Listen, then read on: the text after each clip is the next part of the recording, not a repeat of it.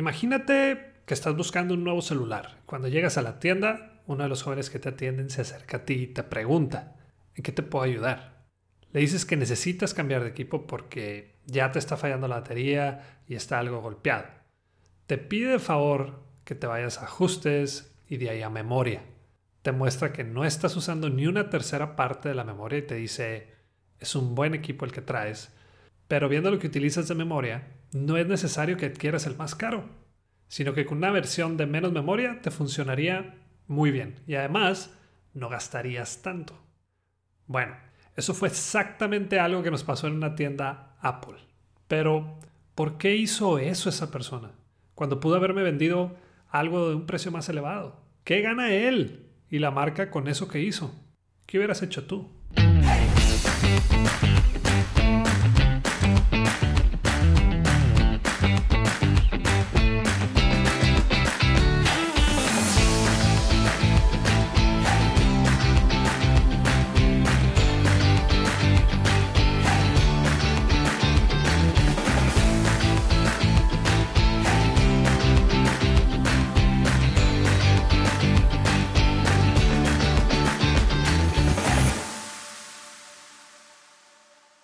Hola, yo soy Daniel Rodríguez de la Vega y bienvenido al episodio 19. Ya vamos en el 19 del podcast Bueno, Bonito y Valioso, donde queremos ayudarte a encontrar tu valor en el mercado y que puedas de una vez por todas dejar de competir solo en precio.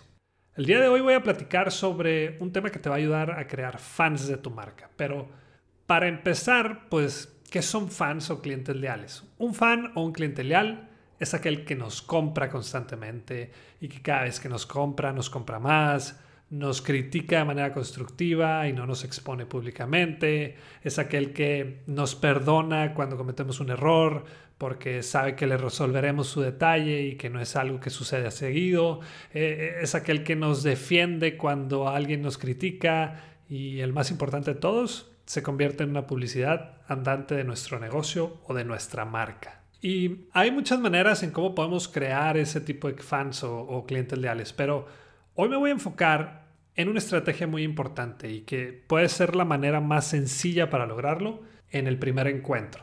Yo le llamo enfócate en la persona y no en la venta. Parece que todas las empresas que la gente realmente quiere tienen algo en común y es que esas empresas se enfocan más en ayudarte o se enfocan en ti como persona que en el solo hecho de venderte.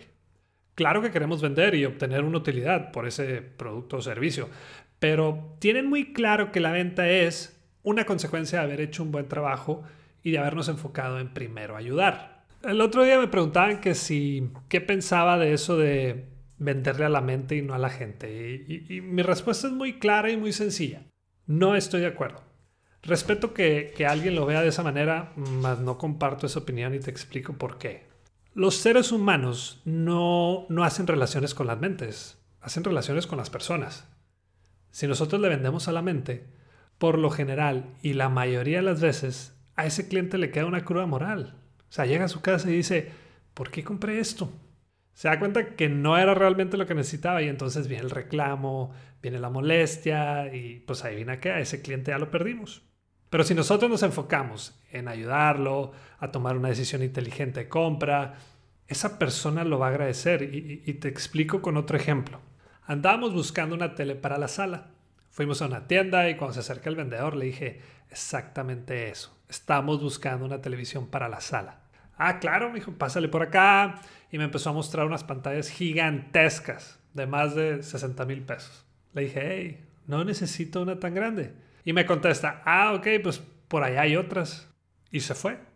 o sea, como que al momento en el que él se dio cuenta que su comisión no iba a ser buena, pues dijo, ah, que se las arreglé él y que la compré él mismo. Al día siguiente fuimos a otra tienda. Muchos de ustedes la, la, la, podrán conocer, es Liverpool.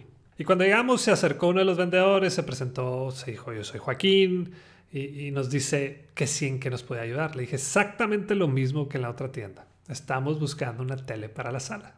Muy bien, dice, yo te recomiendo en lo personal estas dos marcas.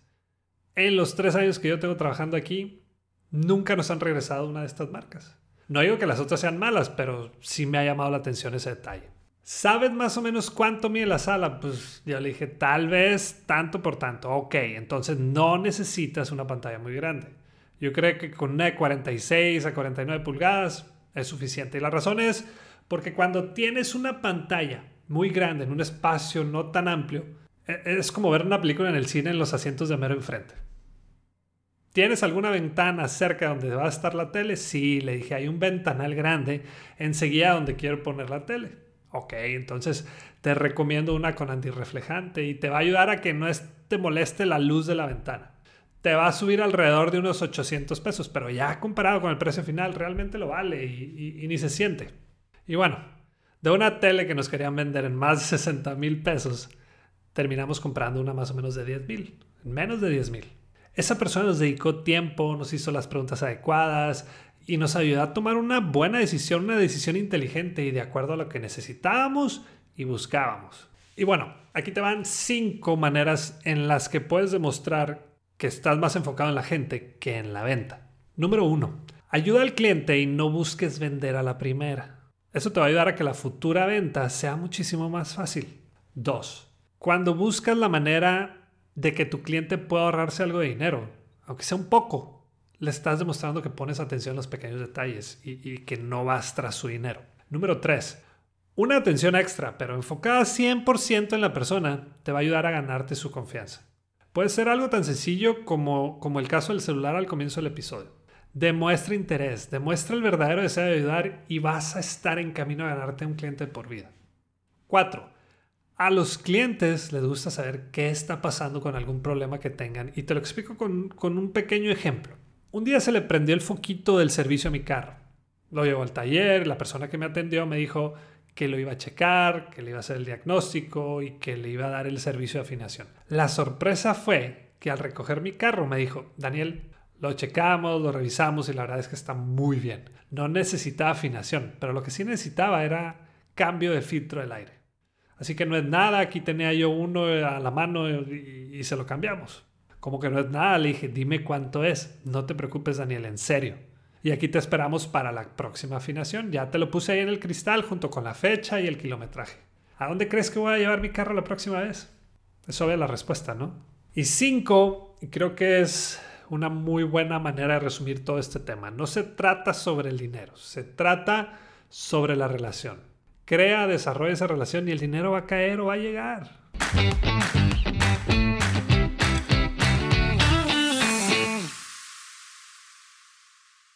Seamos realistas, toda la información que podamos tomar en un curso, en un taller o en una conferencia, lo podemos encontrar en Internet, en YouTube o en otra plataforma, pero ¿cuál es la ventaja de pagar por uno de ellos? El tiempo. En otras palabras, la curva de aprendizaje es mucho menor y es por eso que diseñamos en Creces la videollamada de mentoría. Es un espacio solo para ti con herramientas, estrategias y tips que te van a ayudar a cumplir el objetivo que traes, pero de una manera mucho más rápida. Entra a crecesmx.com y en la sección de Aprendamos vas a encontrar la videollamada de mentoría. Muchas gracias y continuamos. Vámonos ahora sí a la sección de preguntas y respuestas. Gracias a los que mandaron la suya. Fueron ocho, pero aquí van las mejores tres. La primera pregunta es de Olivia. En el episodio pasado habla sobre la desventaja o desventajas de cobrar los servicios por hora y de por qué no es recomendable hacerlo. Yo tengo un estudio de yoga y no se me ocurre cómo puedo cobrar por valor en vez de por hora. Todos los estudios de yoga que conozco cobran por hora o por clase. ¿Cómo le hago? Y gracias por esta sección y por contestar mi pregunta. Gracias a ti, Olivia, por la pregunta y por ser fiel seguidora del podcast. Entiendo tu situación y la manera en la que puedes dejar de vender tiempo por dinero no es tan complicada. De hecho, muchos negocios similares al tuyo ya lo están haciendo. Y es tener tus cursos grabados y venderlos en línea. El modelo de negocio puede ser por suscripción, o sea, por una mensualidad, por un paquete, por un tipo de ejercicios, para mujeres embarazadas, etc. De esa manera, tú puedes seguir con tu estudio físico como lo haces normalmente, pero al mismo tiempo tienes tu página o tu plataforma donde las personas pueden seguir tomando las sesiones grabadas.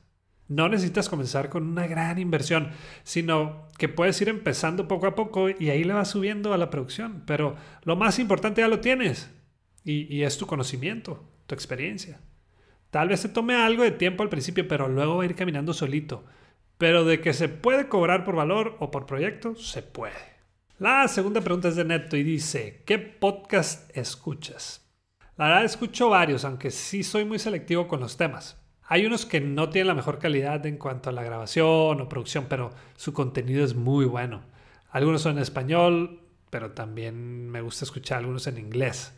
Sobre marketing o marketing digital, escucho a Juan Lombana con su Mercati Show. Está Online Marketing Made Easy con Amy Porterfield. De ventas está Un Millón al Mes de Pancho Mendiola, que ya lo mencioné creo que en otro episodio. Está Business Made Simple de Donald Miller. Está también Sales Influence de Víctor Antonio. Sobre emprendimiento escucho Libro para Emprendedores, que son resúmenes de libros. Eh, Emprende Aprendiendo de Euge Oyer. Está también Dementes de Diego Barrazas. Y bueno, escucho algunos más. Ah, también está Dos Números Comunes con Andreas Osberg y José Madero. Son un sueco y un mexicano hablando de cosas que nos suceden en el día a día y la verdad es que sí me divierto escuchándolos. Hay muchos podcasts y, del tema que quieras. El chiste es buscarle y darles la oportunidad. Vas a ver que, que puedes sacar muy buena información o puedes invertir muy bien tu tiempo escuchando este tipo de, de plataformas. Y la tercera pregunta es de Beto. ¿Por qué empezaste un podcast y qué ganas con hacerlo? Buena pregunta, Beto, y te cuento la historia. El año pasado, cuando comenzó la pandemia, mi cliente más fuerte canceló los eventos donde yo participaba en ellos o con ellos. Y de repente me dice el director comercial, Daniel, necesito que grabes los videos de las capacitaciones para que se sigan capacitando. Ok, le dije, te entiendo, pero tus vendedores salen a las 4 o 5 de la mañana a trabajar y regresan a sus casas por ahí de las 6 o 7 de la tarde.